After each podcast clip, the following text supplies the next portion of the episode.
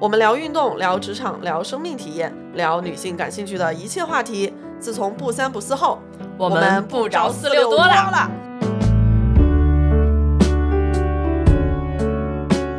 好消息，好消息！不三不四电台开通听友群啦，欢迎大家加微信“万能的仔”进入听友群。如果你也有想要分享的话题，也欢迎加微信联系我。对了，本期节目是在 CPA 播客公社的专业录音师录制，请大家把专业打在公屏上。再次感谢 CPA 播客公社的支持。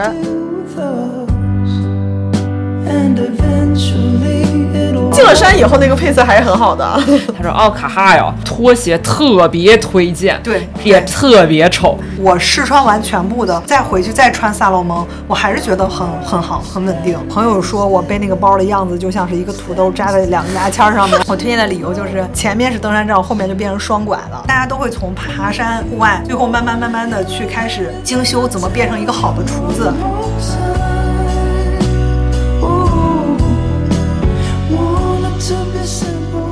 Hello，大家好，这里是不三不四电台，我是买了一双 Hoka 的徒步鞋，感觉自己又行了的严女士。哎，我是梦想我的狗仔赶紧长大可以帮我背装备的宋姐。哎，我们的户外特辑来到下期啊，还是请我们的嘉宾来做一下自我介绍吧。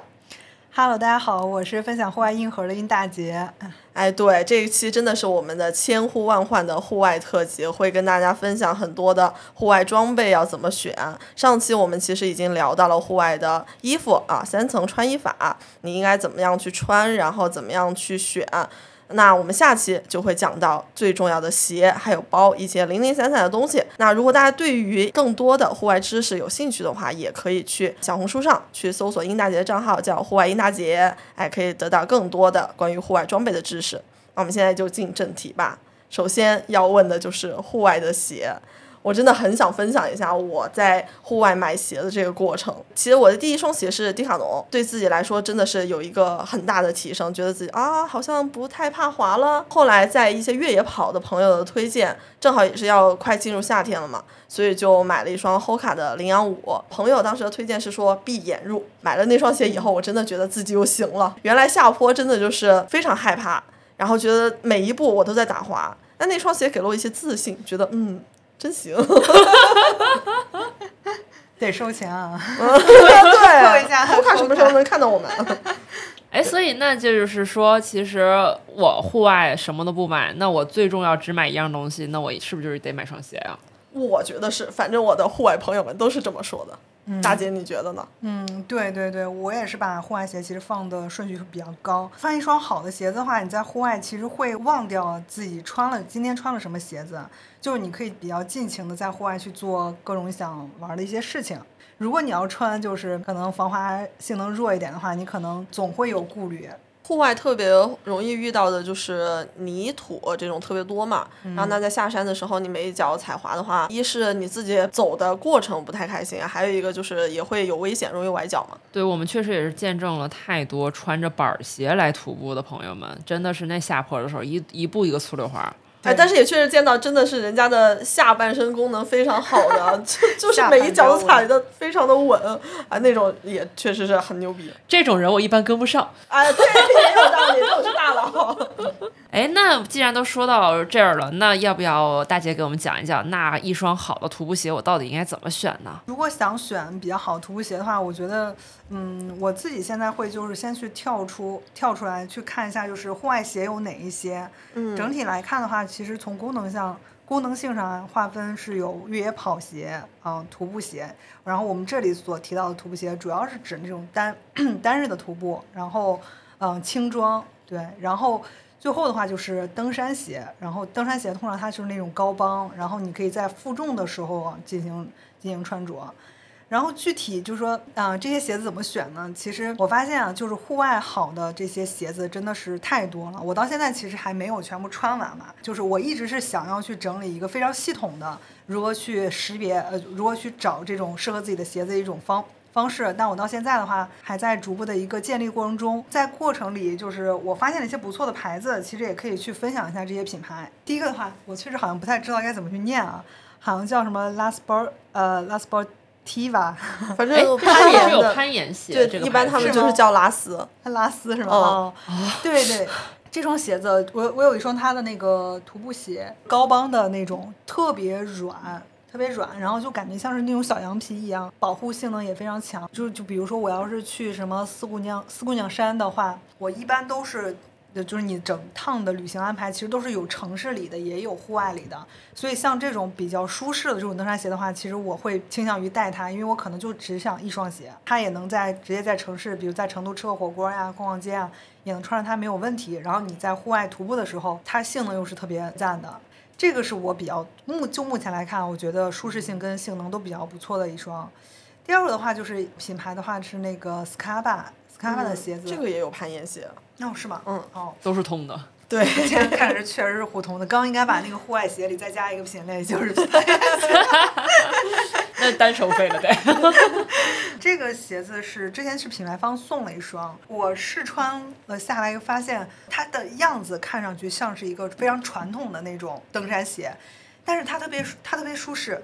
就是它防护性比较强，但是你脚在里面的话就不会是那种就是打脚的那种，就硬邦邦打脚的那种感觉。就是我对对对，因为因为真的就是我觉得徒步鞋它要看脚型的，不是说这个你只看长度、宽窄、材料就够了。因为不同的鞋型可能跟你脚型不适配的话，你穿着的这个体验就会差非常多。嗯，对对对，是，就是我觉得这也可能是我很难去把把就是徒步鞋做的非常系统化的一个原因吧。因为我每次推鞋子其实都特别特别谨慎，我是觉得鞋子真的是一定要试。嗯，一定要试，就是它不像衣服，你不适合你可能就脱掉了啊，或者是你上下拉拉扯扯就差不多可以将就，但鞋子是完全完全不能将就的。第三个我觉得我觉得还不错的品牌，整体下来的话就是那个烘，就是你刚提到的后看，后看就是基本上后看全系列的。呃，越野跑鞋，它的图鞋我也都都买过，也比较全套，穿下来整体还是蛮不错。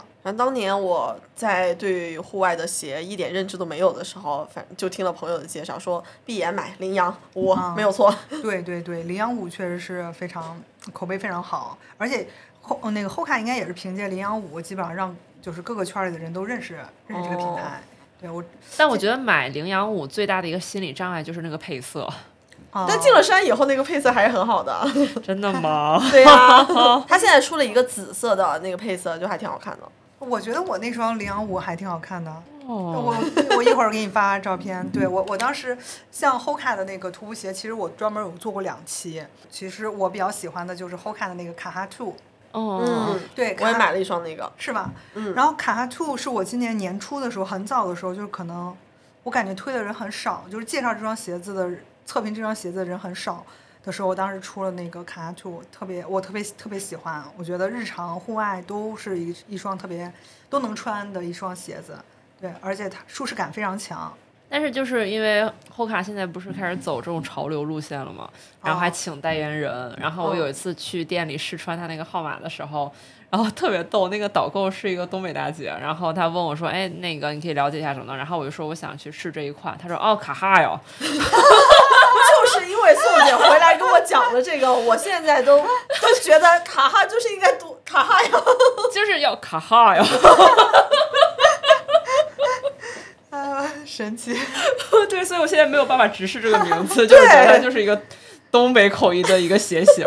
然后而且他当时还会跟邀请你注册他的会员。我说那注册这个会员有什么用啊？他说当我们出新款的时候，您会员可以优先参与摇号，抢先购买哦。有点离谱了吧？哦，因为你像卡哈里面有一不不不是卡哈里面后卡里面有一些鞋子，比如什么那个 Ultra，它它有一双鞋型叫 Ultra Ultra，好像叫哦是是是，它是不是一个新的有薄荷绿的那个配色的？嗯，他这双鞋子其实蛮经典的，就是之前余文乐穿的时候把它直接带带火了。哦。嗯，就是 U L T R T R A。哦，是那个。就是现在摇号的话，估计就那双鞋子。啊，真的那个买不到，你在你在店里买不到的，也很想很想买一双那双鞋子，确实很好看。嗯。哦。这个吗？啊，对，Two Ultra。这个非常，这个这个非常好看，我觉得这双才是经典的那个 Hoka 的那个，就比较潮流的那种风格，就比较机能的风格。其实那个卡哈兔我觉得还 OK，还好，没有它这个经典。因为我之前看上的是安娜卡帕，安娜卡帕的颜色会更活泼一点。嗯，安娜卡帕的话是它更清亮一点，透气性更强一些，也好像比那个卡哈兔要没那么显笨重。哦，确实轻巧一些。对对它的配色也会更轻巧一点。就是我，因为毕竟我也没有那么硬核的徒步需求，所以我之前一直想买的就是安娜卡帕。对它的颜色一直做的还挺好，但是就是如果大家买那个安娜卡帕的话，我就觉得不要买那个那个低帮版，因为我有一双低帮版，然后我感觉低帮版给我的感觉是从高帮改到低帮，然后那个平衡感就很不好，就觉得很奇怪，就是可能就后跟儿那个地方觉得太浅了。反正就是徒步鞋，我们还是建议大家在推荐的基础上，尽量找周围的实体店去试一脚。对对对对是的。哎，就是很多的这些徒步鞋啊，我们都会听到一个 Weber 那个什么大底大大 V 底哎，对，对有的有的人也会这么说大 V 底。然后像在那个 Strapa 这种攀岩鞋里面，我们也会在下面看到一个明黄色的 V，、所以这个是什么意思呢？Vibram 好像是一个就是专门做鞋底的这种品牌，它好它是不是最早橡是做胶橡胶的？对对嗯对，嗯橡胶那种品牌，它的防滑性整体比较强，嗯，挺强的。然后我自己在重测很多很多品牌的时候，鞋子的时候，基本上都会是跟跟它合作，非常多品牌，然后基本上可以理解为大家看到这个。就是大 V 底的话，可能就觉得这个就约等于防滑性非常强的一双鞋子了。嗯对，想想攀岩鞋子用的这个材质，对对对，然后目前就我了了解到的去看啊，就是我发我会发现现在任何运动品牌啊，不说户外品牌了，运动品牌全都在跟他合作。我前几天还看到，就是 Vans 他们出了新的鞋子，也是出了什么 Vibram 的那种 Vans 造型的这种鞋，我感觉跟用它的这个大就是大底有点像是像跟那种 Gore-Tex 的这种比较主流的一种趋势吧。嗯，对对对，就感觉就是衣服穿 Gore-Tex，然后鞋就是大 V。对。哎，那我们接下来进入到具体的一些品牌的推荐吧，品牌的款式。我刚才好像已经把对 Hoka 说的很全面了说的差不多了。多对了。，之前就是刚提到，就是之前专门做了两期去分享那个 Hoka 怎么选，然后第一期的话可能就是推了三三双鞋子，一个就是安娜卡帕，然后卡哈 Two，然后还有一个是 Homepara，是它的一双凉鞋，哦啊，那个应该也很经典。哦，那个很经典，就是我刚开始觉得真的太丑了，丑到我无法忍受，直到周围越来越多的人真的上脚穿了以后，就觉得怎么我觉得有点好看了呢？宋姐真的是 哎呦，我跟你讲很，容易被种草的。太可怕了这个对，事情那个。鞋子是真的非常舒服。Hoka 其实主主要的一个大的特点就是它那个最强的缓冲嘛，嗯就是嗯缓冲的话，其实对膝盖儿、对踝关节啊，就是都会有一定帮助。就对于那种嗯长时间站立的人群，就比如说像护士啊、医生，哦。就他可能就是经常站着奔跑的这种，他们会非常喜欢穿这种鞋子啊，他会把它当做一个工作的鞋子来去穿，然后防止那个腿部的什么静脉曲张啊，然后去缓解那个缓就是走走路的舒适啊，他们就会穿这种这种鞋子。对，但是我我当时印象特别深的就是我我那个那个凉鞋应该是我买红卡的第一双鞋子啊，哎不对，不是第一双，第一双是它的一个恢复拖鞋，哦，真的，我刚才就想说了，Hoka 的拖鞋特别推荐，对，也特别丑。你知道是是我同事里的孕妇小姐姐给我推荐的。你想孕妇推荐的拖鞋，哦，就是非常舒服，但是你一会儿看到你就知道有多丑了，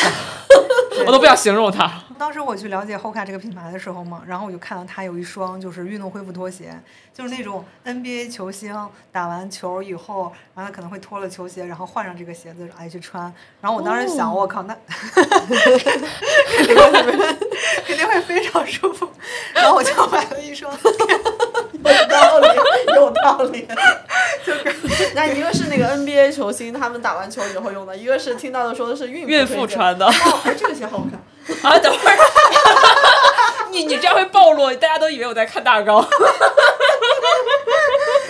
其实，在打开那个淘宝对，我在疯狂看 Hoka 的颜色。是的，我刚才收藏了好几个颜色呢。好了好了，说回正题，说回正题。对，然后呃，然后我给我男朋友买了一双那个鞋子，然后第二个入他们家就是凉鞋，因为这两个确实是价格比较低的。对对，凉鞋凉鞋，我当时就奔着就是嗯，我买了情侣款嘛，结果我那双鞋我真的是天天穿。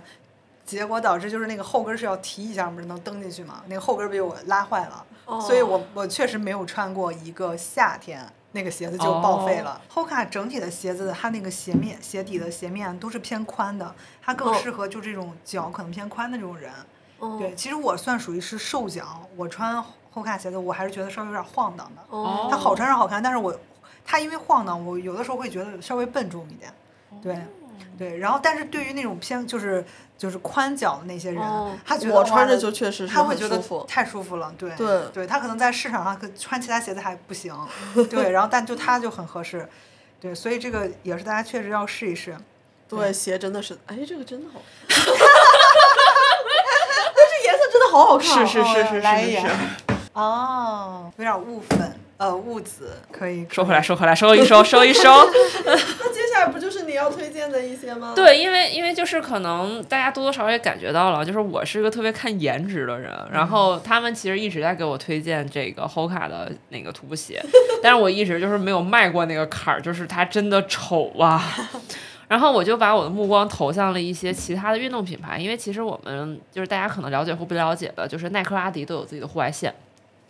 耐克的户外线叫 ACG，然后阿迪的户外线叫做 Terrex。然后我第一次，然后其实这两个牌子我全部都买过，且我自己目前截至目前的体感都是不错的。然后我第一次买 Terrex 是这样的一个场景，因为当时在云南，然后跟朋友相约去高黎贡山徒步，然后那个时候户外经验还不是很多，就是我当时也处于一种穿着一双大黄靴就要进去徒步的这种阶段，然后那个时候就是被大黄靴虐到，发现这个事儿是不可行的，然后就临时冲进了阿迪也买了一双 Terrex，然后结果发现竟然很好穿，因为我当时买的是一个夏季的透气款。然后它是那种半网面的结构，所以它其实没有防水的功能。但是你作为一个夏季日常轻徒步的选择，其实它的底的防滑性能是不错的，且它因为是一个半网半网面的一个设计，所以它透气性也不错。所以其实那双鞋真的被我穿到烂掉了。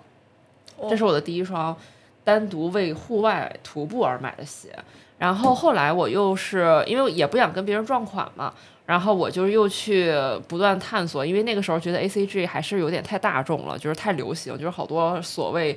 呃这种城市潮流人士会在城市里面穿，所以我其实当时知道 A C 这个品牌，但是我并没有去买过，我就去把目光投向了一些更冷门一点，或者是没有那么主流的运动品牌的户外线，比如说锐步。因为最开始买锐步的鞋，是因为它跟莱美联名出了很多这种上团课的，就是 Nano 啊什么这些系列。然后那个时候我就突然发现，原来锐步竟然也做户外徒步的这个领域。然后那个时候也不太懂这户外鞋怎么选嘛，但是起码学到了一些用来装叉的词语，比如说大 V 底。然后发现就是锐步它的那个户外鞋也是号称是 V 底，然后。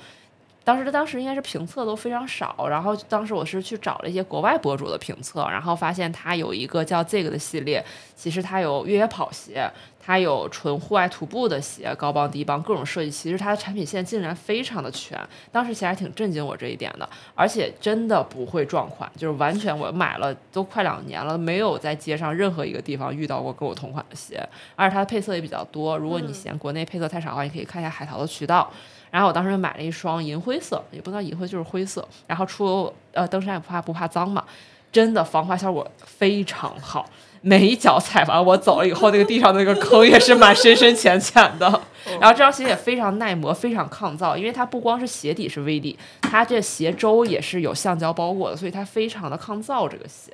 然后我当时觉得，哎，这锐步鞋竟然挺好穿的。然后后来发现它同系列延展。把这种呃 V 底延展出了一些城市场景，你敢信吗？一个大 V 底的老爹鞋，就是锐步还蛮狂的，在鞋的设计上，然后我定然买了一双，这个时候不嫌丑了。就嗯看多了觉得还不错了。然后后来就是这个事情就逐渐离谱了，开始发展到就是因为后来我不是有一段时间沉迷打飞盘嘛。然后打飞盘，大家都说在这个呃足球场上，其实最适合的鞋是一双足球鞋。那我去看了足球鞋以后，第一反应是好丑啊！我不要买，我要不要穿这种东西？然后那时候大家就会传传递一个经验，就是说，其实我们为什么要穿足球鞋打飞盘，就是为了防滑嘛。那还有什么东西防滑呢？徒步鞋。所以那个时候我就开始把目光瞄准了 ACG，然后我就是今年入手了一双夏季款的这种透气网面的 ACG。然后主要的场景其实，虽然我也徒步穿过，确实效果还不错，但是我买了双白的，所以我有点不舍得徒步的时候穿。我主要是用来打飞盘，效果真的不错，可以跑，可以跳，而且非常防滑。再一次感慨啊，宋姐属于是在什么场景，她就要穿，她就要买什么东西的，真的很好安利啊！啊，对啊，而且我要看颜值啊，而且我又不想跟别人就是太撞款，就真的非常看场景。只要你接触一个新的场景，都会有一个新的购买需求。但但但也会出现一些离谱的事情，就是我为什么要买一个大 V 底的老爹鞋？我其实我到现在我自己都没有过这个坎儿，但我确实买了，而且我经常穿，因为真的很舒服。因为我这双鞋其实没有走过特别正经的那种长呃中长线，我就是走过，比如说六公里，就是大概也就是这个水平的，就是还可以。嗯，就是你稍，但是你还得自己使点劲儿，了解就不是一个你可以完全依赖的鞋。哦我说实话，确实，因为我主要打用它的场景是在，呃，市区的足球场上打飞盘。对 对，因为我见就是城市其实穿的比较多，然后像耐克跟阿迪的话，他们其实都有自己自研的那种鞋底。嗯，我其实我自己的体感是 Tyrex 比 ACG 更防滑一点。呃，我还有两个想补充一下，我都忘了，就是我最早开始做那个户外内容的时候，其实有一篇内容就特别火，就是徒步鞋、登山鞋。嗯，对，然后我当时推的两个品牌，第一个的话就是我当时买的第一双徒步鞋，买的是，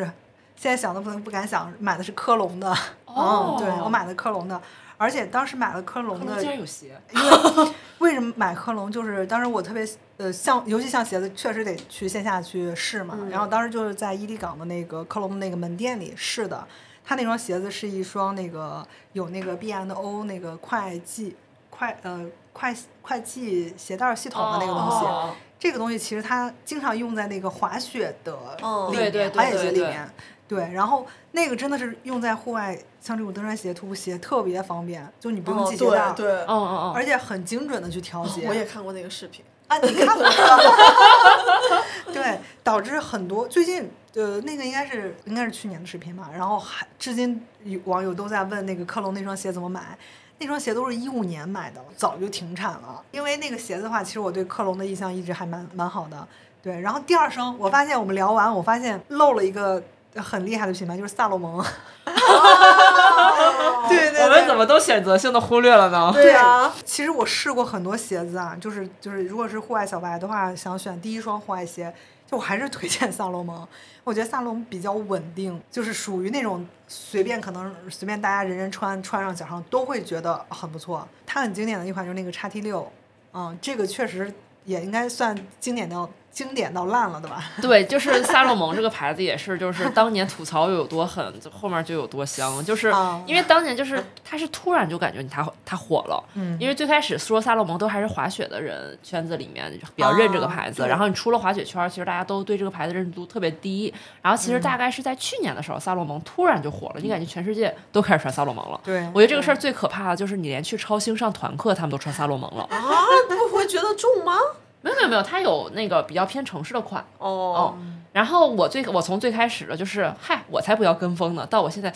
有点好看。大家就是再回顾一下这两期啊，素姐出现了多少次，就是好丑啊，嗯，好像可以试试。我我都买了一双 Crocs 的棉拖了，哦，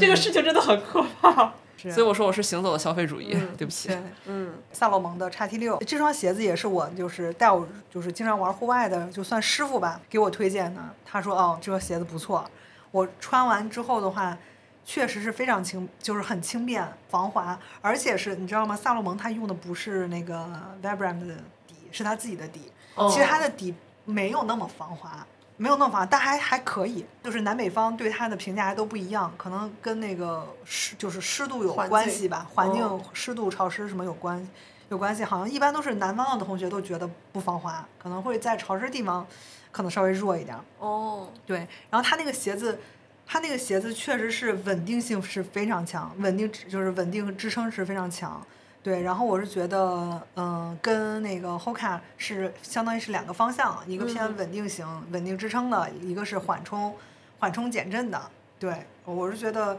我觉得就是如果你要是买就是徒步鞋的话，我觉得这两个方向的可以都试一下，找找感觉。嗯因为我我其实我有很多鞋子，今天我男朋友出门的时候还在说鞋架上百分之八九十都是我的那个各种各样的就是鞋子都是徒步鞋。我试穿完全部的，我会再回去再穿萨洛蒙，我还是觉得很很好，很稳定。哦，对，很稳定，就是不管是胖脚瘦脚的话，我觉得那个支撑都是给到很很很稳定的给到。我对萨洛蒙最近最新的认知就是还挺好看的。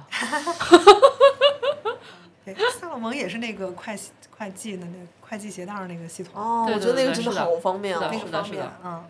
鞋真的是说起来，这个门道可挺多的呀。嗯但其实就是最后归根结底，就是给大家介绍了一些选择的逻辑啊和一些推荐品牌。我们最后还是推荐大家最好找你附近最近的这种线下的体验店去试穿一下，因为大家的脚型不一样，你可能嗯适合的这个板鞋的这个鞋楦儿的形状也不太一样，所以可能我们推荐的款式你穿在脚上不一定舒服。然后而且鞋的尺码真的非常的重要，不同鞋你穿的尺码肯定也是不太一样的。然后你夏天、冬天穿的话，你穿的袜子也会影响你的尺码的大小，真的就是得去试。对对对，建议大家试户外鞋的时候带一双厚袜子。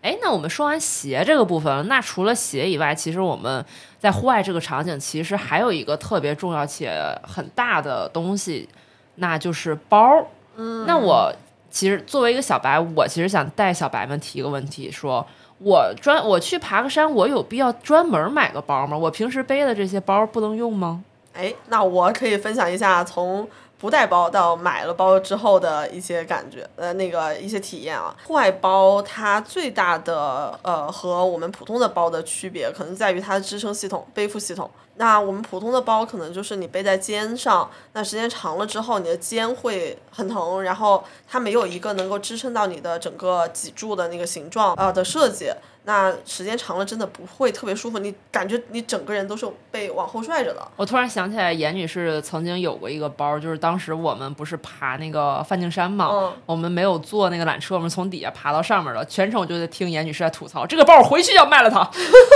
啥包啊？当时就你当时那个顶上抽绳的那个，哦那个，啊，对，当时那个包它是真的背上一点支撑都没有，而且它是挺大的。但它是真好看呀，它是一个橙色的啊，然后在户外，那不管你是在晴天啊、阴天啊，或者是像在贵州那种密林的地方，然后拍照真的就是很好看，但它真的就是相当于是一个桶，你把它揪起来，背后真是一点儿支撑都没有。因为我自己是玩重装嘛，所以我觉得这个就是对于重装来讲，那个包肯定就是专门的包肯定是必备的。像包这种东西的话，其实是为场景而设计。嗯你像重装的话，首先我就要带很多东西，要装很多东西，然后收纳跟背负就是一个非常重要的问题，嗯，然后第二的话就是在整体在这个徒步的行前、中、后，你都会涉及到你怎么去收纳，然后怎么去合理收纳，然后怎么去方便你取拿，所以这一系列的话，如果有就是专门的为户外这种场景设计的背包的话，我觉得还是非常有必要性的，嗯，嗯，对。哎，那背负系统可以简单给我们介绍一下吗？我了解的不是非常专业啊，就是比如说像嗯，不管是小鹰呀，还是那个格力高丽啊，他们都就是背包，它都最最原先的这些背包，它其实可以理解为是个框架，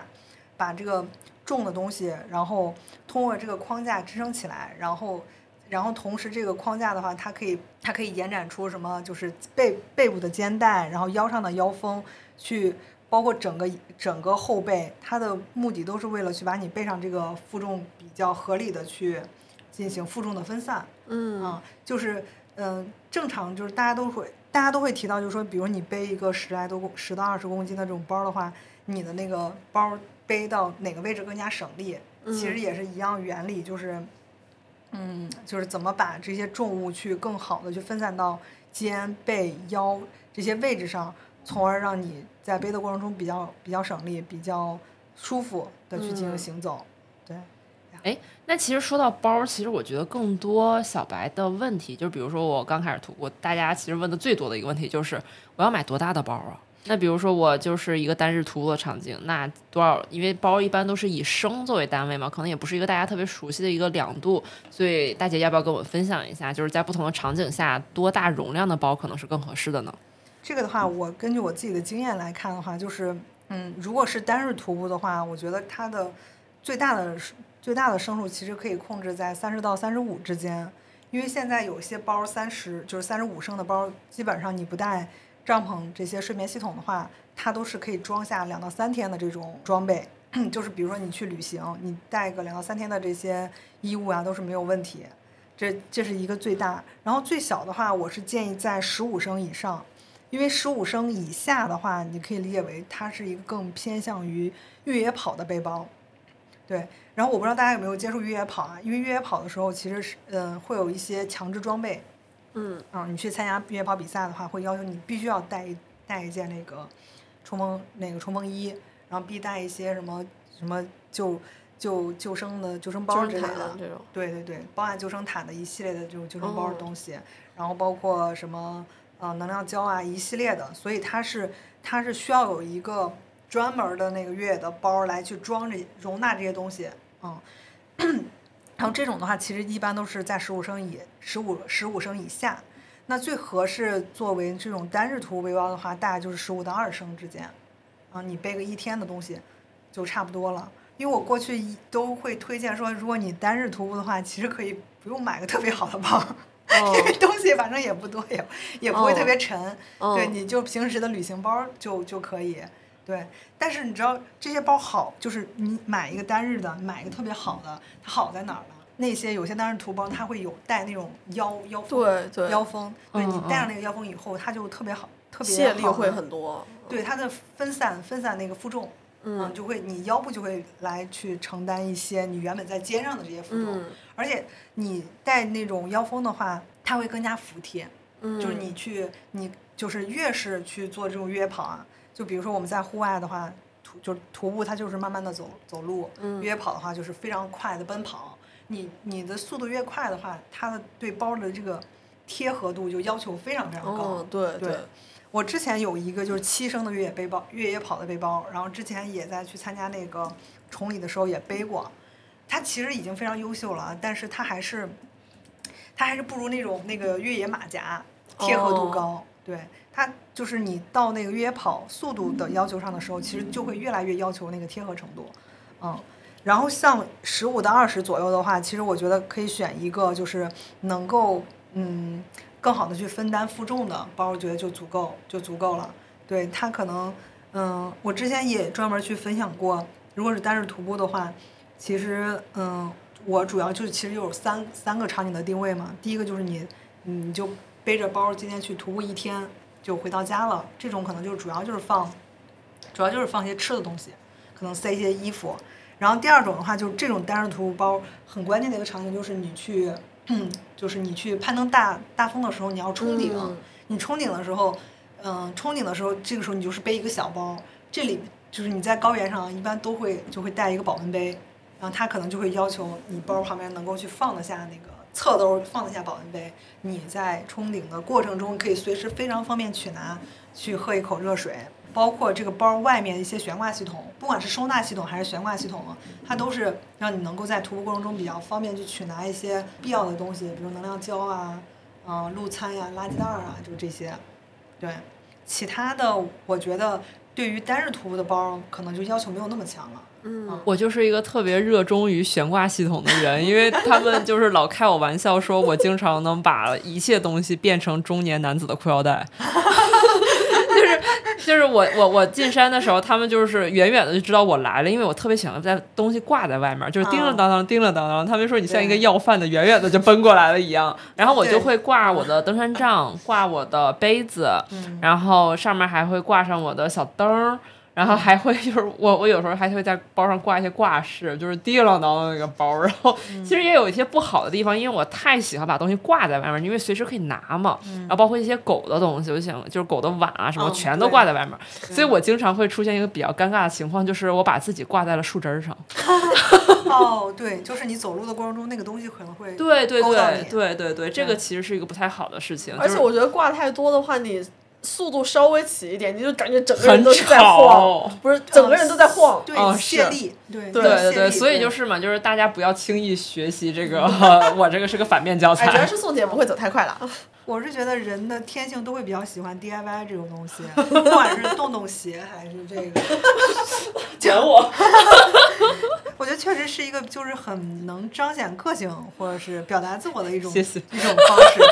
对，但是我自己不会啊，我确实觉得谢力。对，对谢丽干，嘛因为因为我确实一不走难的线路，二我走的确实不快，那神农的包确实非常适合你。对吧？我真的跟神神农一见如故，就是嗯命中注定。来来来，咱们就讲讲神农。那要不就讲讲神农。可以可以可以可以，因为因为其实最开始在选包的时候，因为我最开始进山第一次背的是 Lululemon 的小包，但是它是真小，就是不够装。因为首先我们出门，首先你衣服水肯定要带吧，且在这个基础上还要带狗的东西。因为我们呃基本上就是像我们就是都是带狗一起爬山嘛，所以你得要带一点狗粮，因为狗还怕冷嘛，还得带件狗的衣服，你给狗带水。我还要带相机，然后相机也非常大，所以露露那种小包，基本上我就是好多东西得揣兜或者抱在怀里，就是非常的不利索。嗯，我推测你那个包应该是十升以内吧？但是其实你日常在那个市市市区里面或者旅游啊，其实那个包特别好用。但是你作为徒步包，它真的有点过于小了。所以我那个时候就是说，我得买个包。我我不是那种一步到位的类型，我就是那种我先买个用着，用着用着感觉哪儿不行了，我再换一个。然后其实不是特别推荐给大家。然后所以我当时第一个买的就是格里高利的一个十六升的一个背包。我当时其实十六升买的店。我觉得自己我自己感觉有点买小了，因为就是还是嘛，就是前面铺垫说我要背的东西特别多，我除了自己的用的东西，我要背狗的，而且我有大相机，所以其实十六升我自己用的不是特别舒服，所以我很快就开始又开始做功课，说那我换个什么包啊？因为这两年风特别大，就是小鹰嘛，就大家都会买小鹰的包，因为大家也都很推荐。我觉得这个牌子可以后面留给你们二位去来做推荐，因为我毕竟自己没有买过。然后我那时候觉得，那你们都背小鹰啊，我得看看别的。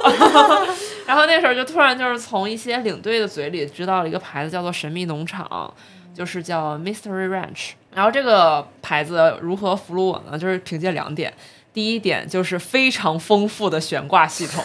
这个包真的，它除了它内那那个内在的容量，我们暂且不提啊，它整个外表不是钩儿就是线。就感觉有无数可以外挂的机会存在在这个包上，所以当时真的一瞬间就觉得是我的包。第二点呢，就是格里那个神秘农场，它有一个系列，就是那个 Colly 的那个系列，它是一个三项拉链的设计。这个其实就是特别满足我的需求，因为我要随时掏相机，或者是有的时候就是经常可能从底下掏一个给狗用的东西，就是不一定我要掏我这个包放在上中下哪个层的东西。嗯，因为我要是想，比如说像掏相机这种事儿，你不可能就是随便乱掏，因为这是还你怕摔呀、你肯定要非常稳妥的给它放下来，然后去把它拿出来。但如果你这个包特别深，你就很难掏。但是这个三项拉链真的是太香了，又好装又好掏，随时拿着处于这个包上中下任何位置的东西，而且不会打乱你这个包收纳的顺序。所以凭借这两点，我确定了我的包就是格里，就是神秘农场。而且神秘农场之前好多人会觉得，因为它有那种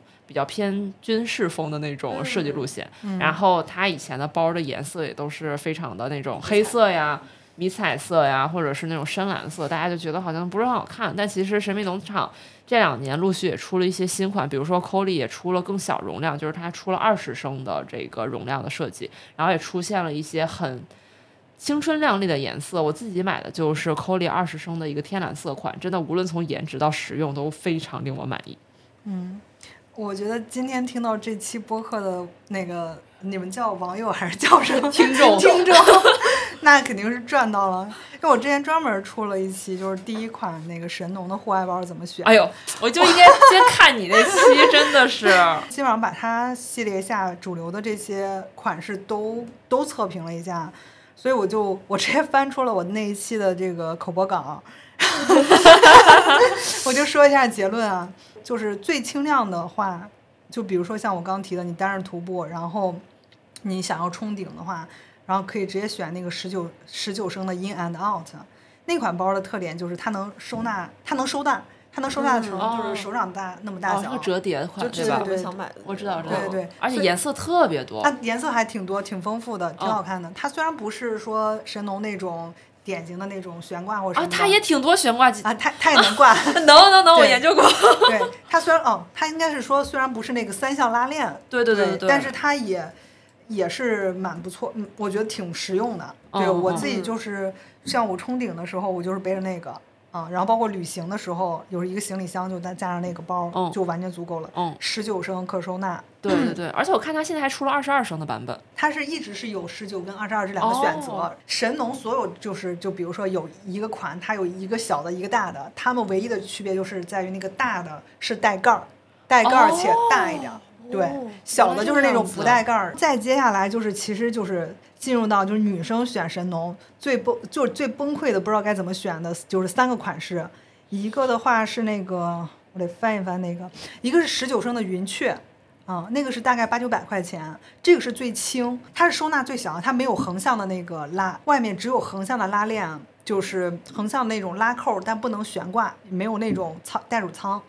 然后第二个的话就是，嗯、s c r e e 就是三十二升的 Scree，这个也蛮经典的，就是它自重大概是一点三公斤，然后一千六，一千六，然后它是这种，就是它是外面的话是纵向的这种悬挂带，这三款就全都是三项拉链啊，就是轻微的那个区别就在于它们外面是什么样的一个收纳系统。就刚提到的，像云雀的话，就是一个横向的拉扣，就两个扣这样扣上。然后呢，Cray 的话就是它有两个纵向的悬挂带。云雀就是那个 Galligator 是吗？对对对，给它给它。哦，对，然后云雀其实还挺多的，那个颜色也挺多。我好像网上最火的就是那个白色和紫色，白色的哦哦，样子。因为当时我第一个 pass 它，就是看起来就没有什么可挂的空间。哦，对，对，它没有那个悬挂系统。然后还有一个就是就是那个 Co Colly 是吧？对对对 c o l y c o l y 好像应该是买的人最多的。对，Colly Colly 最多，然后它比较实用，它是里面它是两个袋鼠袋鼠仓，对，特别方对便，。除了两边那个可以放那个水杯的那个地方以外的侧兜以外的话，它外面是两个袋鼠仓，然后它的价格大概是一千二到一千五，而且 Colly 这个呃这个款式的话，它的选择升数选择是非常丰富的，它二十升、三十升、升、四十升、五十升都有。我觉得就是如果单日的话，小你东西不多的话，你选个二十升就差不多了。对对对，其实哦因为它三项拉链，它可收纳的这个空间也非常的好规划。对，但如果你是比如说你想装两到三天旅行的一些东西的话，然后或者是你未来你要做一些轻量化的这种露营的话，你就选个三十升是 OK 的。对，然后我现在的话是在用一个五十升的那个扣里去做我露营的一个主主力的包。对，就我我第一款包的话是六十升，然后我已经想把它给变得越来越轻量化，所以现在是在用五十升的那个口里。这三个基本上就是你选神农就是就会从三选一嘛。对，还有一个其他的畅销款，什么 Urban Assault Assault 还是那一款，但它是连侧兜都没有，所以我就非常不推荐。啊、那种是不是主打的通城市通勤场景？对，城市通勤，对对对，是的哦，就是你城市内可以装，但我感觉你没有侧兜，你外面什么兜都没有，你你出门如果想随手随手塞个什么，嗯，就就就，就就都得去掉。该也是有一款那个城市通勤的。就是上面是女生选嘛，男生基本上选神农可能就是看 Today 跟那个闪击。哦，其实我最喜欢的就是 Two Day Assault。哦，我觉得 Today 确实是很经典的。啊明白了吗？就全是悬挂系统。对，对就是你这个包可以挂满，嗯，对对。然后你你有一个弹力绳，你就可以下面上面绑各种各样的东西。Today 确实 真的挺实用的，就是那个它能户外，你也能城市，它里面都甚至有一个单独的那个电脑仓，你放一个十五到十六寸的电脑都可以，哪怕是那种游戏机的那个本儿也是 OK 的。对，而且它的就是外面的悬挂系统，包括它拉开以后里面是有四个口袋，就是啊，就是反正全是兜儿啊，都能装。就是我最喜欢的款式。梦中情包是吧？对对对，因为我特别喜欢兜儿多的，挂的东西多的。对，然后很多男生会问我，就是说闪击跟 Today 选哪一个？那我还是更倾向 Today，因为它比较轻。那个闪击实在是太重太重了啊、嗯！但闪击的话，算是你能买得到的神农的战术的那种呃军军用的那种战术突击包。对，但是呃我自己背过，我就感觉跟背炸药包一样，太太太确实是哦，那个造型。但是我我这个人就是因为我一直也不是很的提倡说什么东西是类似适合女生，什么东西适合男生嘛，因为我就是那种我听到什么战术突击我就走不动道了。但那个确实太太沉太沉了，我觉得 真的扛不住。我我感觉可能男生我也未必能扛得住。他的包有一点儿一点儿三十升的，有一点六五公斤，然后我现在那一款是三十五升的，是一点九八公斤。哦它比一个五六十升的包重装的包都要沉。我感觉你要是像大家肯定都是想买了天天用，你天天拎一个这么沉的我觉得有点费劲儿。战术训练。我自己是重装嘛，然后我的第一个包是小英的包，嗯，呃，第一个包小英包，然后我也是买了小英的包之后，我就觉得我得买一个大家少买少见的，然后我就基本上就是锁定了神农啊，我就要买神农的，所以我的第二个包的话就是六十升的 Phoenix 神农的大包，特别大。然后我朋友说我背那个包的样子就像是一个土豆扎在两个牙签儿上面。我觉得我们需要在 show notes 看到这张照片。可以拥有吗？不仅拥有，我那还是视频版的，两个牙签儿在那个走来走去。对，真的是，就是那个包儿，就是被我塞得鼓囊囊的，就是真的那个包能装到十，我我自己背能背到十六公斤，包儿就特别爽。它不是三样拉链，但是它是非常加经典的，它是非常经典，一拉到底的那个拉链，拉到底一敞开，你想一个六十升的包，你一敞开，你就可以坐在那儿慢悠悠的去把你所有的东西给就是有秩序的塞到里面。哦我觉得，嗯，我觉得如果是那种呃强迫症的话，应该会非常喜欢。但就是，我觉得包还是不要买太大。我那是六十升是的，是的，不要买太大。就是它好在就是说，其实你都不用有秩序的装，你随便装，你想带什么你都能带得上。但就是因为想带什么都能带上，你就会不断的往里加。就是那个包就能背重量能够到二十公斤的方向去发展。哎，你那个款英文叫什么呀？就是这个，那个 Phoenix Phoenix，就这个，嗯，特别好看，但不是你你眼你想象中的经典的那个神农的包。对，然后这个包的背负特别赞，哦，一一镜到底，看到了。哎，这是我看到谁背过？这个包挺好背的，它的那个腰封特别厚，那个肩带儿也特别舒服。然后我，然后我后来就不太用，嗯，不太用这个包了。但它收纳确实挺好的。我之前我一个朋友买的是那个小鹰的那个四十六升的 Cat，嗯，然后我的是六十升的那个六十升的这个 Phoenix，然后我俩 同时收拾东西，我可能十分钟就收完了。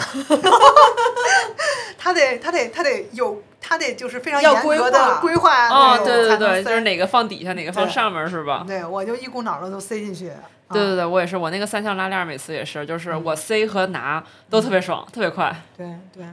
对，哎，那作为唯一的一个小鹰党，还是聊一下吧。来吧来吧，小鹰啊党发言吧。我我用的就是呃小鹰的那个 Tempest 风暴袜，嗯然后嗯我也有那款，我也有哦一款，那个很经典，而且对，是一款很。经典的，对然后一个对对橙色的包，二十升。呃，它的特点就是袋鼠，这后外面的那个袋鼠仓比较能装。我也没有太用过别的品牌，然后呃，唯一用过的那个呢，确实真的体验非常的差，所以换上了小鹰之后，觉得它的背负系统确实是很好。然后它那个背上不是有一个可以装水袋的地方嘛？然后如果是呃夏天不太想啊、背多瓶水，然后装一个水袋放在后面，其实也啊、就背起来也比较舒服。我我的第一款包，我的第一款包就是那个小鹰的，但是我当时不太懂啊。我一五年的时候研究，我买了一款男的男包，哦所以就身长不合适，哦导致让我一直觉得很累。对，然后嗯，但那个包也确实还不错。然后我朋友买的就是女款的，就是 Cat，四十六升。我觉得女生如果买重装包，四十六升是很合适的一个哦升数，哦就五十升上下啊，就非常合适一个升数。就你也能稍微严格一下自己，不要什么都带。对对然后这个也能严严格挑选一下嘛。然后这个背背负也不会说特别特别重。哦，但是要是这么说起来，其实我的第一款户外包是一个五十五升的凯乐石，哦，因为我当时不是去进藏嘛，嗯，然后我当时背的那么一个包。你真的哦太早就接但是触到了凯但是。说到这儿，我觉得有一点我们刚才其实忘了提了，就是背包的时候还有一个冷知识，就是背包的大小号是跟你身高相关的，就是大家不要随便买。嗯，对，嗯就是嗯背包我们不兴 oversize 的。就是第一个买买包的坑就是买了个男包嘛，就完全跟自己的身长就不太匹配。对，所以当时买第二个包的时候，我专门是买了那个神农 Phoenix 的女款，而且我看它好像不单有男女分男女款，它要而且分分大尺码小码，对对对对对对，我觉得这个特别呃特别合理，对，尺码合适了，你那个背负才会更舒服。嗯，嗯，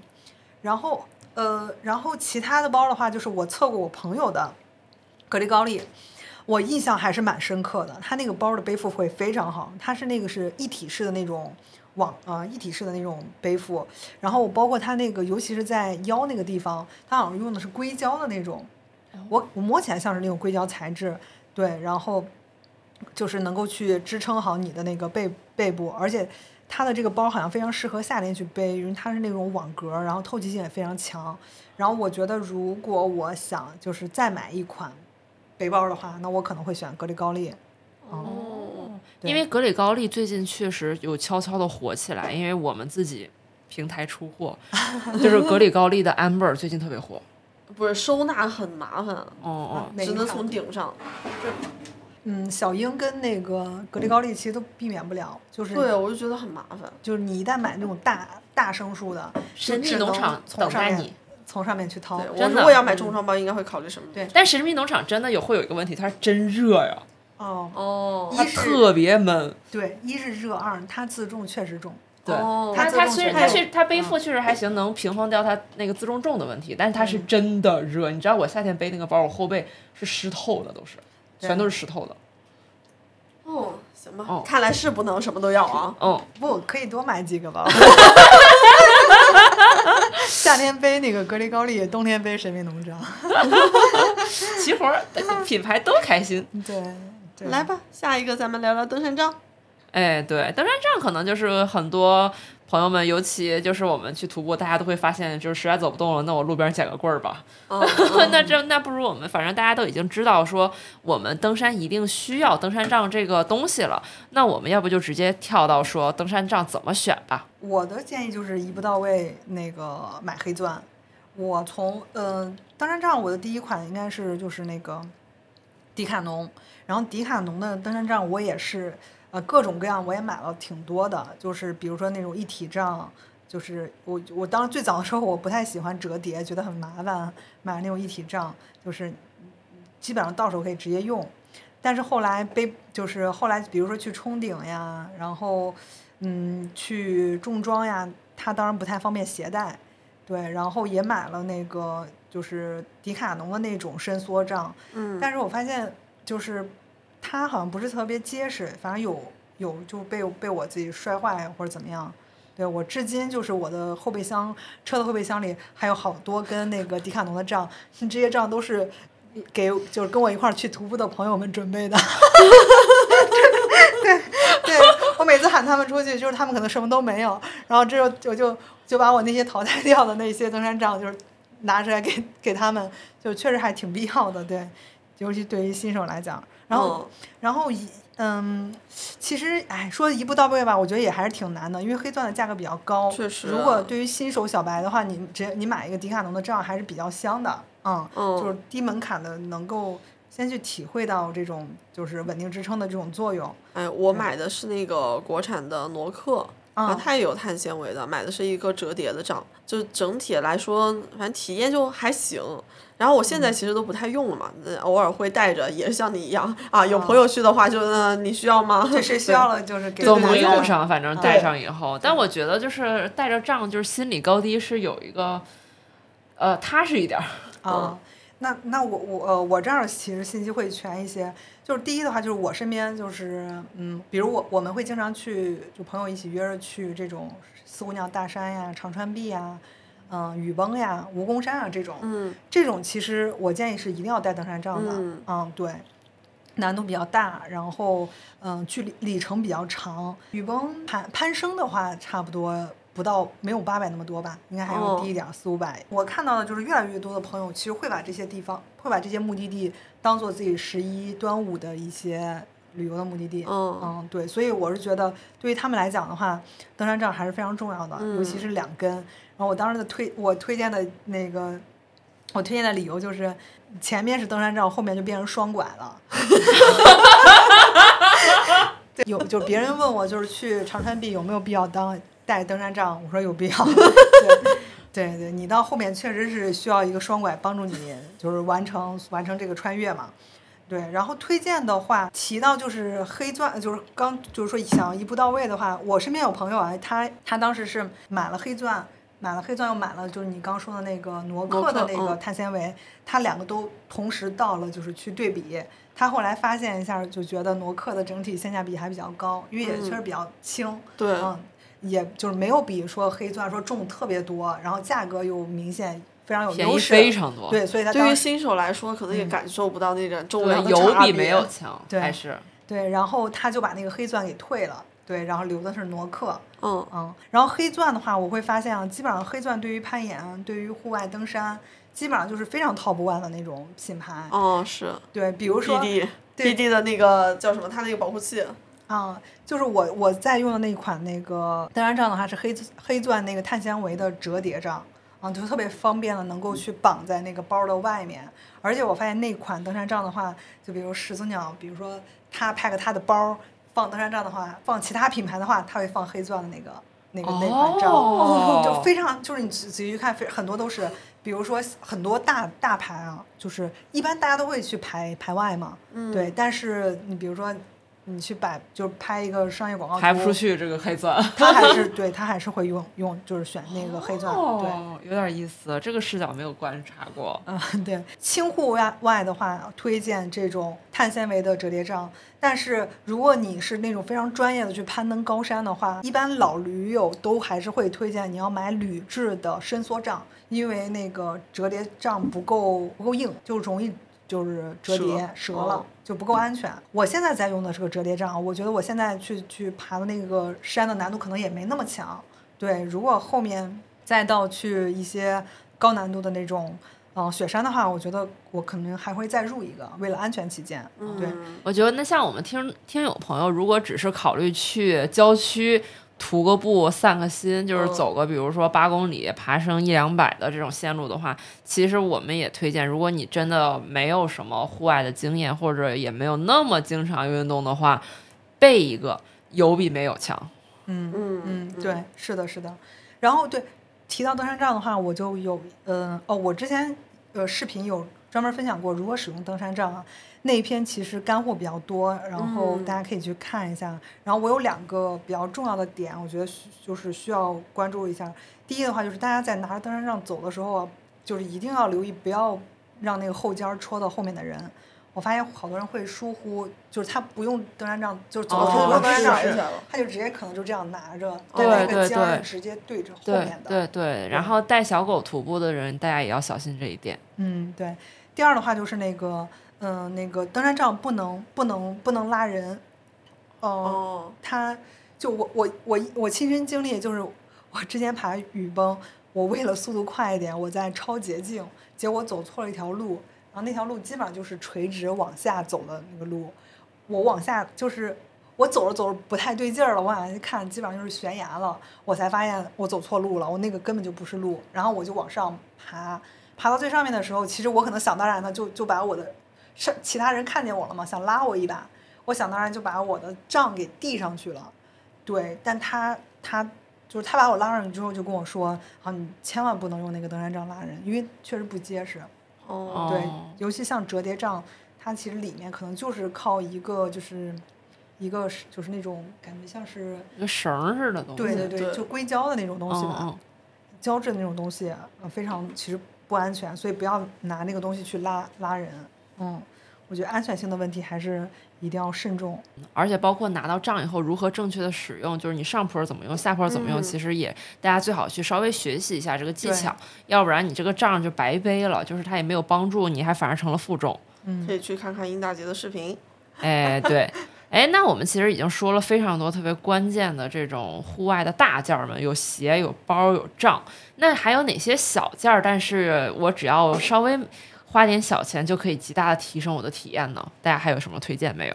袜子呀，刚才我们已经提过 Smart Wool 哦袜子，它就是非常的舒适，不臭，真的是一个很关键的点。嗯，对对，而且袜子是一个特别好你去体验那美丽龙羊毛的一个单品，价格比较低，你就可以从袜子去试一下 Smart Wool 跟那个 Icebreaker 这两个品牌。现在这种户就是户外的美丽龙羊毛这种徒步袜也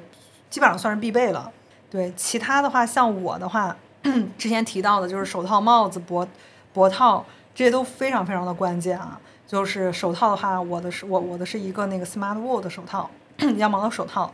嗯，然后帽子的话是 Icebreaker 的羊毛帽，也也有一顶就始祖鸟的，但这种都可以理解为就是更好看，属于好看颜值的那一种了。对，冬天有个保暖性强的帽子真的很重要，特别是在山里的话，风大就会觉得我操，头都给吹掉。对，对，我觉得那这个时候其实我也特别想推荐就是脖套。嗯因为我就是我就是那种颈椎不好嘛，我这脖子一点凉都不能受，我一受凉这就是感冒发烧轻的，然后回家的没日没夜头疼，这就是太难受了。所以我无论夏天还是冬天，我都一定会戴脖套。然后基本上脖套的话，就是 Buff 这个牌子，基本上你就是一年四季都有适合你的款式。嗯你夏天可以买它的防晒防虫的款，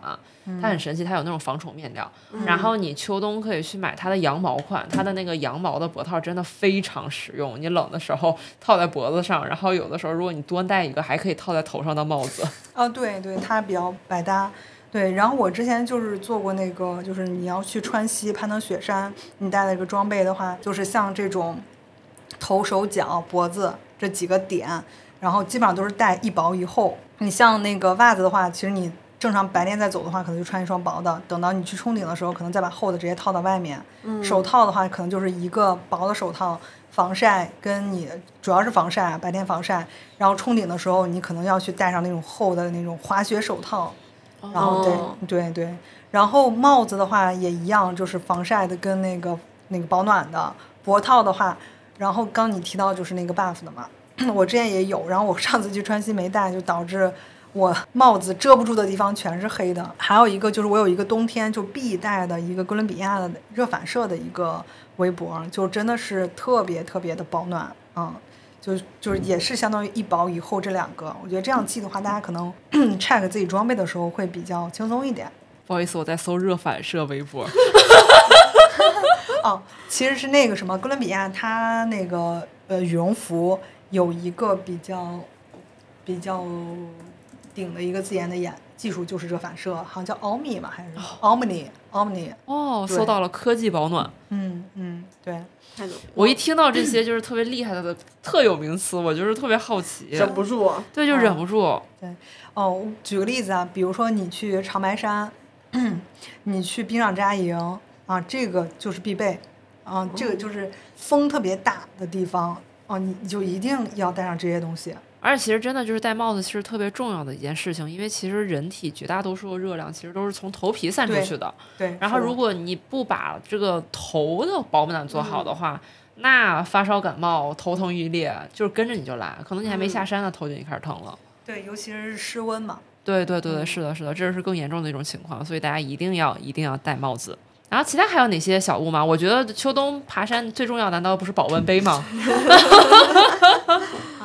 我用的其实就是膳魔师的那个普通的那个品牌，但是现在觉得被同一起去的一些朋友种草的，就 Montbell 的那个，它上面是有一个盖子嘛，然后所以你在你如果带了一瓶热水啊一起上山，那你如果是像膳魔师的那种直接喝，真的是烫死。所以像它那个它那个场景真的就很实用，然后如果冬天的话保呃夏天保冷的话也很哦，因为我的配置就是膳魔师的保温杯，然后加一个雪峰的钛杯。哦因为我不是就是喜欢在包上挂的挂里咣当的嘛，然后那个钛杯哦直接就是我拿一个钩挂在包上，然后就是特别爽的一个感事儿，就是去年冬天的时候去徒步，然后到山顶休歇脚的时候，然后保温杯里的水还是烫的，然后拿出一包挂耳在山顶上冲咖啡，爽死了。是是，确实是。对我我我之前去山上露营的时候，最最喜欢的时刻就是做手冲咖啡，就觉得非常的安静，嗯。然后就是那个水袋，嗯、水袋 我的就是那个呃最早的就是迪卡侬的，我后来又研究了一下，就是买 第二个买的是那个多特的，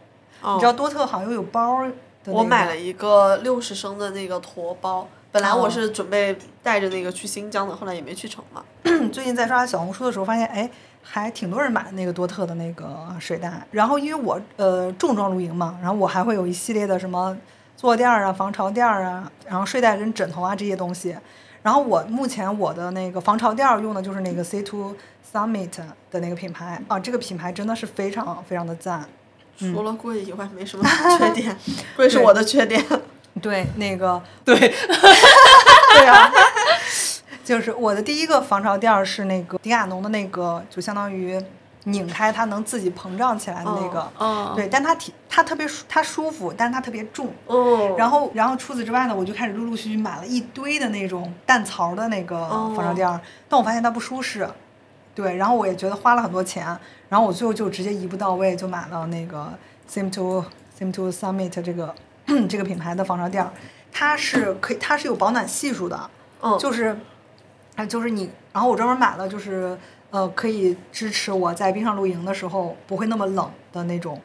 嗯、保暖性比较高的这种，而且超轻的这个防潮垫，我觉得确实还挺赞。对，我觉嗯得他家还有超轻的那种什么睡袋啊，然后坐垫啊这种，我觉得我买了一个他们家的枕头，然后有时候出去旅游的时候就会带上，感觉还是优型嗯会提升一些舒适度的。我我这边其实还有两个小的推荐，就是我刚才边聊边想，突然想到的。一个呢，就是刚才其实我们在上一期跟大家分享冲锋衣的时候，其实也说到，就是冲锋衣因为它一些特殊的面料上面是有涂层的，所以你在清洗的时候其实会需要一些特别的处置手段，要不然你可能会破坏掉这个涂层。其实就是可能鸟家它就有一个指定的一个清洁剂的推荐品牌叫 Grangers。然后其实就是还挺推荐的，就大家如果洗出冲锋衣，尤其这种防水面料的情情情况下，其实可以考虑一下这个牌子。这个牌子其实它就是专门去做这种特性面料的清洁剂。如果大家去搜的话，会发现它有专门洗羽绒的，有洗防水面料的，以及各种各样的，包括洗鞋的各种各样的这种专项清洁剂。我自己买过一个用来洗防水面料的，就是真的是清洁力度和对于面料的保护效果都是非常好的，这个我还比较推荐。然后另外还有一个就是，如果也是拍照的爱好者的话，其实准备一个相机快挂非常有用。嗯，无论你是腰上的快挂，还是这种呃呃户外背包呃肩带上的快挂，其实在你户外这种徒步场景上，无论是对于你相机挂在脖子上，你肯定这是锁喉了，这你走那么长时间，你相机逛来逛去的，也有可能磕碰到，所以你去用一个快挂去分担这个重量，也是能让你更安全的去徒步，然后这样你随时看到比较好的景色，也可以比较快的把它取下来去按呃按下这个快门。嗯，哎，那我这个地方要推荐一个挂在嗯肩带上，相机呃挂在那个背包肩带上的，就是巅峰设计，那个还是还是蛮好用的，它的整体的颜值也好，然后它的取用的方便性也好，都还是很好的。然后另外一个是别人推荐我没有用过的，可以挂在腰上的，叫狼蛛。呃，巅峰设计我还想推荐的一个就是它的手带，就是呃我们一般的相机都是挂在脖子上、挂在肩膀上的一个一个那个袋子嘛。那呃巅峰设计它的那一个款就是一个单独的，可以套在你的手手上。那如果说你的相机突然失手从手上掉下去，它会自动的锁紧。如果你要拍照，或者说你要把它取下来的时候，它是也有一个很快速的一个扣，可以把它给拿拿下来。啊，我觉得那个还是挺方便的，所以我现在一般出去徒步拍照的话，我的配置就是巅峰的快挂加上那个手上的那个手带。真是这一期把大家家底儿掏得干干净净的，我的天哪，真是绝了！那要不我们其实已经掏的这么干净了，我猜大家也没有什么可以继续掏的东西了。那我们要不先来个小总结？那比如说，我们先做一个简单的购买装备顺序的总结吧。比如说，那首先第一个场景，在轻户外的场景下，单日徒步，那我们给这些我们的听众朋友推荐的一个购买装备的顺序会是什么呢？就是如果只买一个装备的话，我觉得就可以直接上徒步鞋。其实现在户外也并不是一个就是。新的一个词，我现在想到就是小的时候老是跟爸妈一块儿去爬山，嗯，对你现在想想，当时是就谁也不是，就是什么也不拿，就是肯定不是东北人。东北人长大就没有山。呃，大兴安岭、小兴安岭出来了啊。对，然后就是你其实只需要就是说换上一双就是防滑的这种鞋子，那你就可以就是很畅快的去玩儿爬爬山啊，享受这种户外的乐趣。但如果就是你要是想要买就是一系列的一个装备的话，我觉得我觉得这个就我个人经验来讲啊，我觉得这个可以从你个人的这种需求来去出发，来去来决定你的购买顺序。在这儿的话，其实是把它分为三类。三类的，第一类的话就是说轻户外，就是我可能就只是单日徒步，然后周六周日出去玩一天就回来。第二种的话，可能就是我想要去挑战一个打卡地，就是刚一直重复 Q 到的雨崩啊，武功山啊，然后这种四姑娘山，甚至哈巴雪山啊这种。然后最后一种呢，可能就稍微有点难度的，就是重装啊。重装你你得买睡眠系统，你得买那个厨具、餐具，对。然后回归到那个，如果是轻户外的话，单人徒步的话，那就是鞋，然后衣服，从内买到外。到外套，然后甚至我觉得软壳它的这个优先的程度可能比硬壳要更高一点。然后最后的话，你可以再去买你的，就是我们刚提到的这些包之类的。对，然后正好到这儿的话，正好嗯想就是赞一下，就是我们那个提纲聊天的提纲，我有注意说，咱们的提纲是先从基础层，再到中间层，然后再到外层。其实这个顺序也是我一个我比较推荐的一个顺序，然后但是现在大家可能主要可能会觉得冲锋衣可能是在最外面最先被看到，可能想去买一个这样的一个穿搭的一些东西。对，如果是想要去那个挑战打卡地的话，那么仍然还是鞋、内衣，然后外 外套，然后买上，然后再买上包跟那个登山杖，这些它可能就没有一个先后顺序了，它就可能需要你一次性备齐。如果你这些东西不备齐的话，其实你去挑战这些地方会出现，就是受罪的是自己。对，经常会看到大家分享小红书是吗？挺好的，那我没有下次了。对，然后重装的话，它可能就会有一个先后的顺序，因为重装其实很难说有人一下子一步到位，而且最开始的话都是这种别人先带你玩儿，别人带你玩儿呢，你就意味着你就可以带一个单人徒步的这些所有的东西，你睡眠系统可以蹭别人的，吃饭。你也可以蹭别人的。如果是搬家式露营的话，你自己搬个小板凳，你可以就去了。对，所以整体下来的话，它的这个购买的顺序的话，可能就是先从个人徒步的这一套穿搭包跟登山杖整起，然后的话，你确实爱上了，你再去买睡眠系统，那确实觉得非常赞。那你可以去挑战自己的厨艺，去买一些厨具啊、餐具啊。然后一般爱这种重装露营的，我发现。就是我发现大家大家都会从爬爬山户外，最后慢慢慢慢的去开始精修怎么变成一个好的厨子。对对，因为我刚打开微信，有朋友就问咱们什么时候出去露营啊？我又想在外面吃火锅了。对，经常就是就是这种，大家就会变成什么？我可能。我就不再重装出去了，我就是搬家式露营。然后我过去的重中之重就是大家围在一块儿吃个什么饭，秀一下厨艺啊什么之类的。然后你这时候你可以再去整那一些推车呀、桌椅啊、金金字塔帐篷啊、火炉呀这一系列，真的真的是没有尽头，没有尽头，全是 都是钱。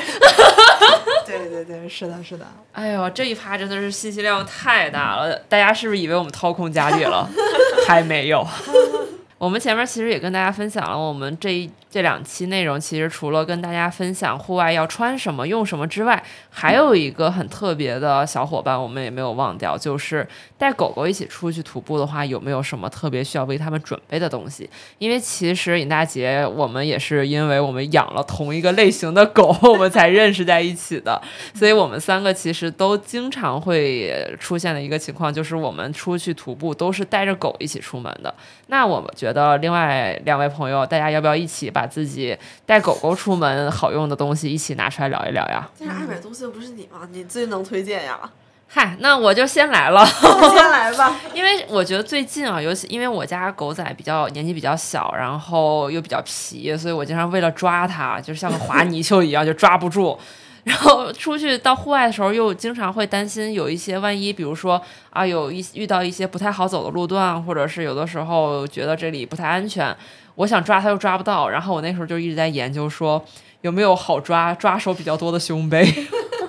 然后最后我买到的比较称心如意的就是拉夫的这个福格兰的那个胸背的款式，因为它是三。层呃三条绑带，然后背后有个把手。我记得小乔穿的也是那一款，特别好抓。对，然后然后出去起来就走。对对对，然后出去遇到一些应急的情况，比如说这个水它就是过不去，他特别害怕，然后过不去，或者是这块儿就比如我家小狗嘛，比如说这块儿就是有点悬空，它就抖得特别厉害，我就一拎我就走了。其实它特别方便。如果你家是比较大的狗，其实就可以，然后又想拎的话，你可以考虑汪大师加那个拉夫，它还有配套那个辅垫儿。其实这一套下来的话，也可以帮助你去把这个狗拎起来，去度过一些比较危险的地方。然后，以及我对于我的狗梦想，就是我最开始做自我介绍的时候，我希望我的狗可以帮我背东西。所以，我他在他年纪轻轻的时候，我就已经看好了拉夫的另一款胸背，叫做全功能背包。反正就是说冷静一点吧。又不是不行，哎，就是你备点粮，背点水是吧？对呀、然后包括它的那个牵引绳，就是你上山以后，其实就是我们进到山里面以后没有人的地方，其实有的时候是会可有一些松开绳的地段嘛。嗯，然后这个绳拿在手里真的很麻烦，你要塞到包里又不方便随时拿出来。那此时我就说，我们还是得买个腰签呢。你腰签挂在身上不也叮啷当的吗？那我你这保险多一个吗？不是啊，我折一折放在他身上，他自己背啊，多方便，是不是？因为那个全功能背包，我觉得特别好的一点就是它其实是一个可拆卸的一个包体，它的整个这个呃牵引的这个主体还是那个弗兰葛的那个胸背。然后在这个胸背的基础上，它有一个可拆卸的两侧的一个小背包，我觉得这个就是设计会比较方便，相当于你一举就是有了一个胸背，还有一个包，你随时觉得太麻烦了，你也可以拆下来放在自己的包里。嗯，这就是我对我们家狗最大的期盼。那我觉得徒步的话，还是推荐一万次腰牵，就是你完全解放你的双手嘛，就不不需要一个绳子牵在手上，那你在呃腰上拴着，然后到山里如果把它解开的话，那个另外一个扣扣在自己身上就好了。哦，大家就是各玩各的。互不打扰是吧？然后说到衣服的话，衣服跟鞋子的话，我觉得我特别有发言权啊，就是因为我我经常会带小乔去那个冰上露营，那个上面特别冷，哦。然后惠比特短毛狗在冰上露营，对惠比特又是个短毛的狗，它特它是特别怕冷，哦，然后你知道 你知道我怎么怎么给它穿的吗？它最里面是一层那个也是抓三层穿衣法呀。就是很抱歉没有给小乔准备好什么速干的衣服。因为它毕竟不出汗，对吧？狗，哦，对，它的汗腺不在背上，对对，合理了，对吧？合理了，合理了，你帮我找补回来了。但我确实是因为贵，因为因为我看了真的有他们的速干吗？应该不是速干，应该不是速干，它有那种羊打底运动装，对，真挺贵的。我今天还看群里他们在买那种快团团都要八百多一件。啊，对，这也太贵了。然后你知道吗？我们就用的就是廉价版的三层穿衣 穿衣法，最里面是个抓绒，然后中间套了一个那个拉夫威尔的羽绒服、羽绒马甲，在外面再套一个抓绒。哦，小乔穿上这个，那真的是活蹦乱跳的。这还能动弹呢。对对对对，然后对鞋子的话，说实话，我没有买到特别如意的鞋子。嗯那个我之前买过拉夫威尔的那个鞋子，挺贵的，然后四四只丢了一只，然后我就再也就是拿不出手了，你知道吗？哎，那种鞋是一只一只买，还是一次买四只？他他特别坑他，，两只两只买。对，他两只两只买，然后两只的价格你一看四百，你想你咬牙哦买吧买吧，结果你发现你买了两只，你买四只你得花八百块钱，然后真的丢了一只儿。真的是太坑了。呃，鞋子的确实，我觉得一一方面确实是贵啊，咱不否认。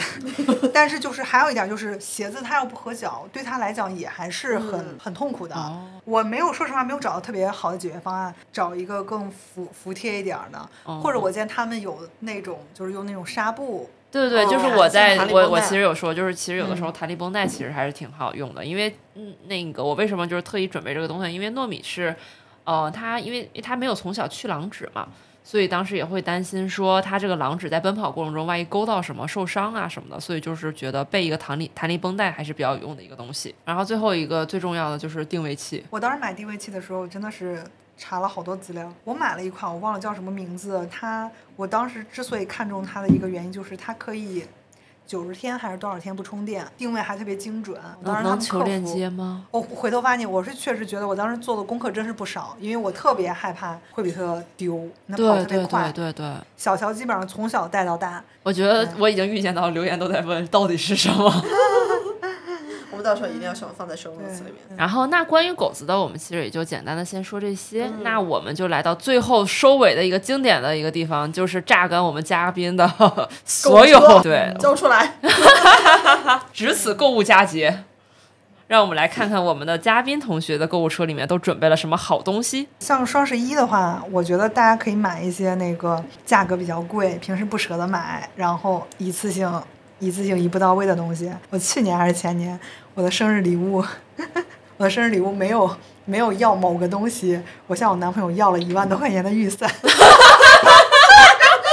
然后然后我是拉了一个 Excel 表，把我的户外装备从头到尾升级了一下。对对对，我所以我觉得双十一特别适合干这件事情，就就是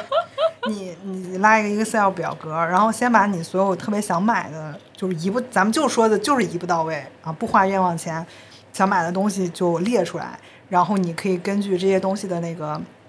那个重要性，从上到下去排一个顺序，然后可以选前三个这种下单。对，如果你说呃让我推荐，我觉得我过去升级了的，觉得非常值的话，我第一的话就是那个 C Two Summit 的那个那个那个防潮垫儿，因为它确实非常的轻量，舒适感非常强，就是你真的是在户外可以去体验到你躺，就是你躺在一个平稳。我觉得户外很多哦就是特别不好的，就比如说你用弹槽的话，你你背后是硌的，嗯不平。对你每次都得搭完帐篷，你得躺上去看你选的这块地儿平不平。对对，有的时候你肉眼看着平了，躺上去发现我脑袋怎么在下面。对对对，就这样会出现这种问题，所以它那个是个充气的那个防潮垫儿，所以舒适感是真的非常非常强。然后第二个的话就是黑钻，我觉得登山杖这个东西是必不可少的，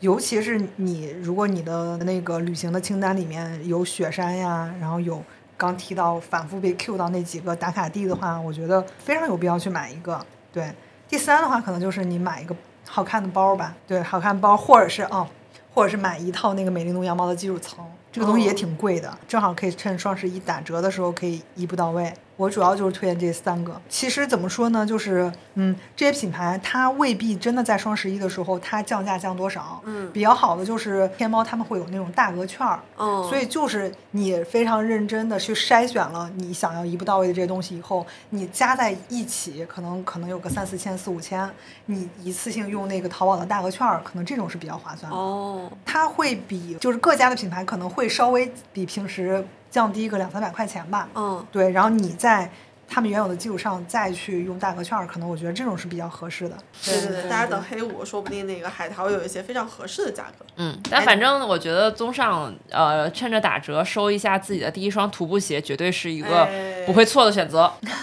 对，大家就是可以说了这句，可以关注一下，就像大姐刚才讲的，可以几个单品加起来，然后我们去用一个大额的消费券儿，是可能会有一些折扣。总之呢，希望大家听到这一期，哎，有所收获，然后呢，在在选装备的时候不迷茫，如果再迷茫就去找大姐。那如果关于户外装备的选择还有更多的想法，也欢迎大家在留评论区里面留言，也可以加我们的微信万能的仔进入我们的听友群一起讨论。那我们今天的节目就先到这里，祝大家开启第一次徒步愉快。那我们下次见，拜拜。拜拜。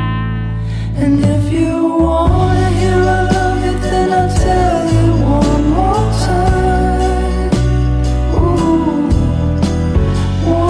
To be simple, I to be paradise. I'm not asking for forever.